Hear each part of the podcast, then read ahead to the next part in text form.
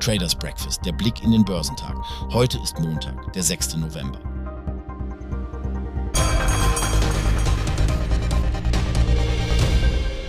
An den asiatischen Märkten verzeichneten südkoreanische Aktien einen kräftigen Anstieg, nachdem das Land ein erneutes Verbot von Leerverkäufen verhängt hat. Die örtlichen Finanzbehörden gaben bekannt, dass das Verbot bis Ende Juni 2024 gelten soll. Die Investoren reagierten positiv auf die Entscheidung der südkoreanischen Behörden. Das hat dazu geführt, dass der südkoreanische Kospi um 3,99 Prozent gestiegen ist, während der Kosdaq um 6,56 Prozent zulegte. In Japan hat sich die Geschäftstätigkeit im Oktober zwar ausgeweitet, aber das Wachstumstempo war das langsamste in diesem Jahr, wie aus einer privaten Umfrage hervorgeht. Beim Blick auf die asiatischen Börsenentwicklungen kehrte Japan nach einem langen Wochenende zurück.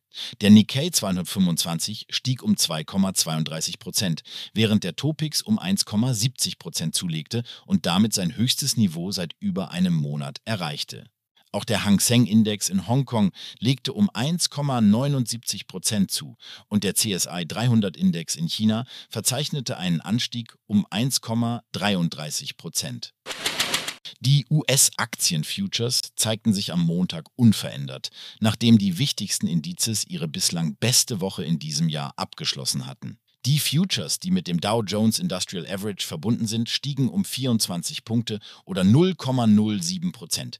Die SP 500 Futures legten um 0,03 Prozent zu, während die Nasdaq 100 Futures knapp unter der Nulllinie bei 0,01 Prozent verharrten. Alle wichtigen Durchschnittswerte verabschiedeten sich von ihrer besten Woche des Jahres und starteten den Novemberhandel positiv. Der Dow Jones beendete die Woche mit einem Anstieg von 5,07 Prozent im Vergleich zu seiner gewinnträchtigsten Woche seit Oktober 2022. Der SP 500 stieg um 5,85 Prozent und der Nasdaq Composite schloss die Woche mit einem Anstieg von 6,61 Prozent. Es war die beste Woche für beide Indizes seit November 2022. Adam Turnquist von LPL Financial kommentierte die Situation mit den Worten überverkaufte Bedingungen, solide Unternehmensgewinne, Hoffnung auf das Ende der Zinserhöhungen der Federal Reserve und ein deutlicher Rückgang der Zinsen haben Käufer wieder in den Markt gebracht. Ein schwacher monatlicher Arbeitsmarktbericht führte auch zu einem Rückgang der Anleiherenditen und verlieh den Aktien Auftrieb. Obwohl die kommende Woche nur wenige wirtschaftliche Daten bringen wird, könnten saisonale Rückenwinde zur Erholung der Aktien beitragen. Der November ist der beste Monat für den S&P 500, so das Stock Traders Almanac. Turnquist merkte an, dass es auch den besten Sechsmonatszeitraum für den Markt seit 1950 einläutet. Der S&P 500 hat seitdem durchschnittlich eine Rendite von 7% von November bis April erzielt. Die Berichtssaison neigt sich dem Ende zu mit bereits 400 S&P 500 Unternehmen, die ihre Quartalsergebnisse veröffentlicht haben. In dieser Woche erwarten die Anleger weiterhin Updates von Unternehmen wie Walt Disney, Win and MGM Resorts, Occidental Petroleum und DR Horton. Unterdessen werden die Händler auch gespannt auf Federal Reserve Chair Jerome Powell achten, der in den kommenden Tagen zweimal sprechen wird. In der vergangenen Woche hat die Zentralbank die Zinssätze für das zweite Mal in Folge unverändert gelassen, während die Anleiherenditen gefallen sind. Die Anleger hoffen, dass die Phase der Zinserhöhungen vorüber sein könnte. Lisa D. Cook, Fed-Gouverneurin, wird ebenfalls am Montag sprechen. In dieser Woche werden auch andere Fed-Vertreter öffentliche Erklärungen abgeben, darunter John Williams, Präsident und CEO der New York Federal Reserve, Raphael Bostic, Präsident der Atlanta Federal Reserve, Thomas Barkin, Präsident der Richmond Federal Reserve und Lori Logan, Präsidentin der Dallas Fed.